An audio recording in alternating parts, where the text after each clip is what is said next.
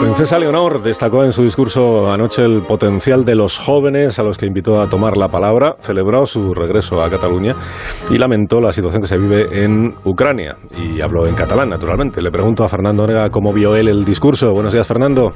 Muy buenos días, Alsina. Un lujo, director. El discurso, la templanza de la princesa, el uso de idiomas con toda naturalidad, son un lujo para esta sociedad que atraviesa momentos de tanta confusión. Se me podrá decir, un discurso no significa nada en la expresión del talento de una joven de 16 años, esté llamada o no esté llamada a ser la reina de España. Y es cierto, un discurso tiene inspiradores, escritores y correctores, pero también lo es que quien lo pronuncia aporta sus ideas y asume su contenido.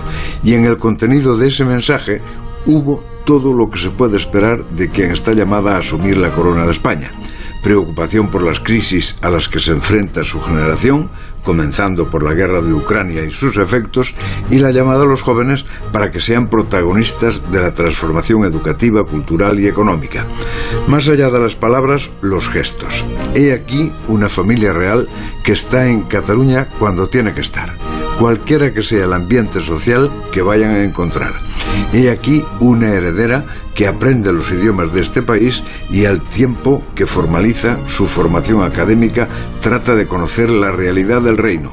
Y he aquí una muestra de cómo se inculca, cómo se enseña y cómo se aprende el nada fácil ni siempre bien definido oficio de rey.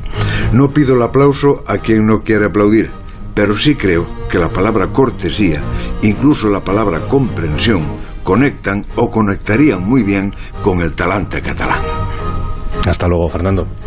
Hasta las ocho y media. Vamos a recordar ahora la